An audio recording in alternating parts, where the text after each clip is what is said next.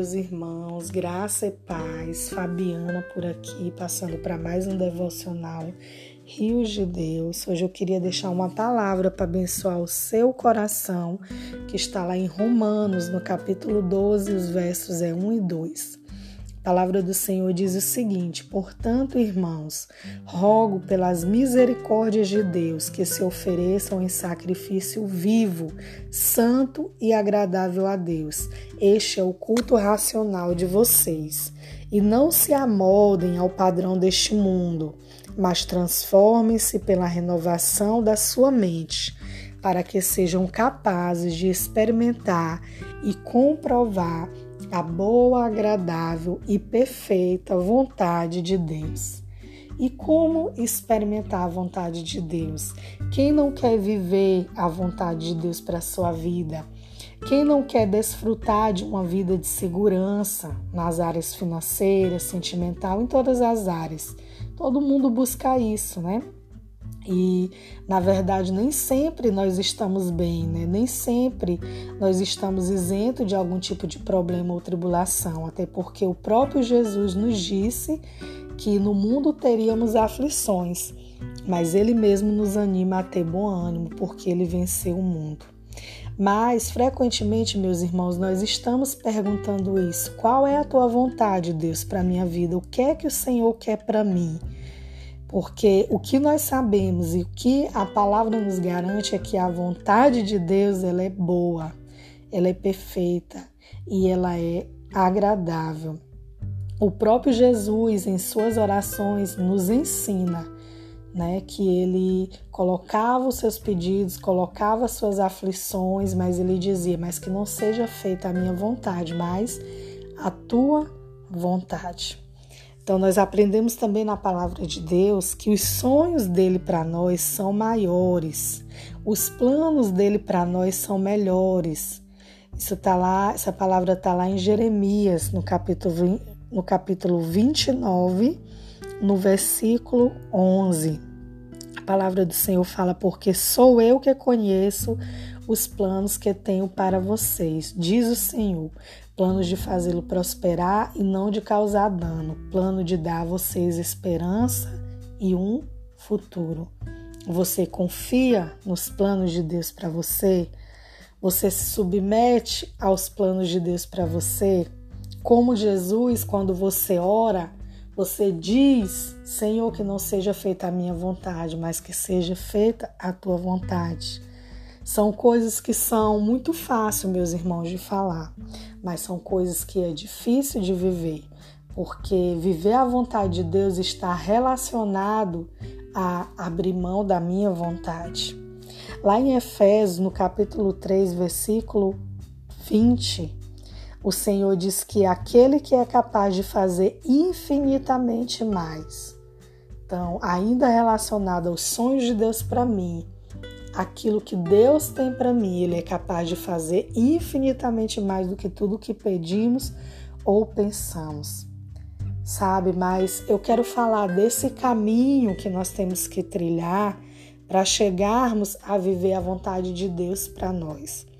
E esse caminho, ele é um caminho estreito.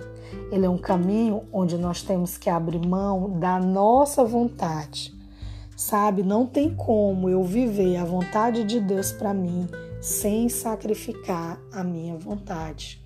Porque a minha vontade, a vontade da minha carne, ela está sempre em, em guerra, ela está sempre numa luta para contra a vontade de Deus, contra a vontade do Espírito.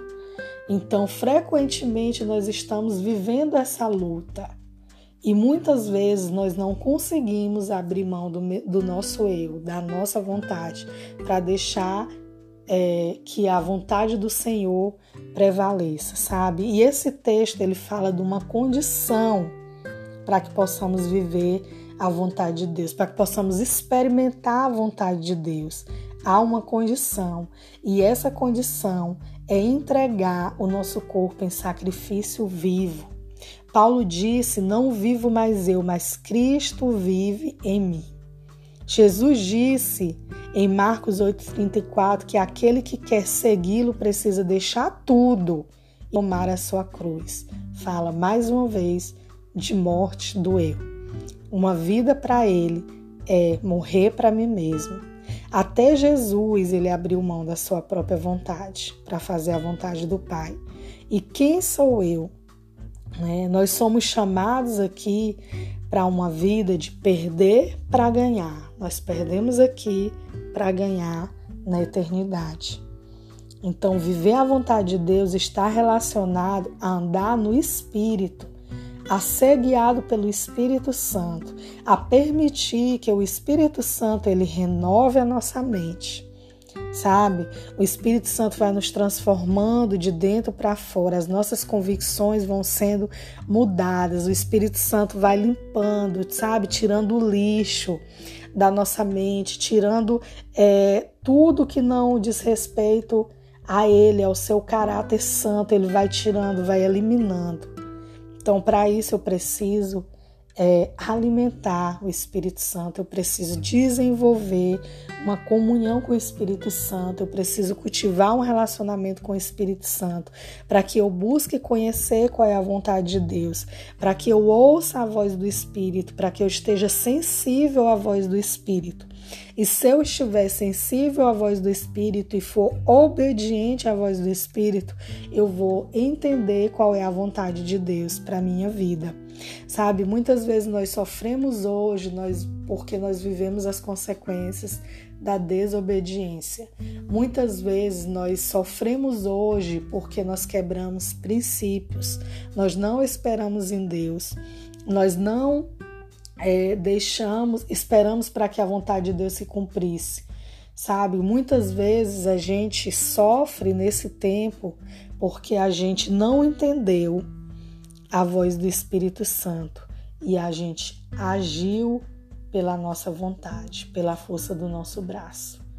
Sabe, nós precisamos confiar que nós temos um Deus que nos guia. Nós precisamos confiar nos planos de Deus para nós, nos propósitos de Deus para nós. E na nossa caminhada nós temos o desafio de entender, ouvir e obedecer à voz do Espírito Santo. No Salmos 16, versículo 11, a palavra fala: Tu me mostras o caminho que leva à vida a tua presença me enche de alegria e me traz felicidade para sempre. Ensina-me a fazer a tua vontade, pois tu és o meu Deus. Que o teu bondoso espírito me conduza por terreno plano. Então, quem é que me conduz? Quem é que conduz você à vontade de Deus? É o Espírito Santo.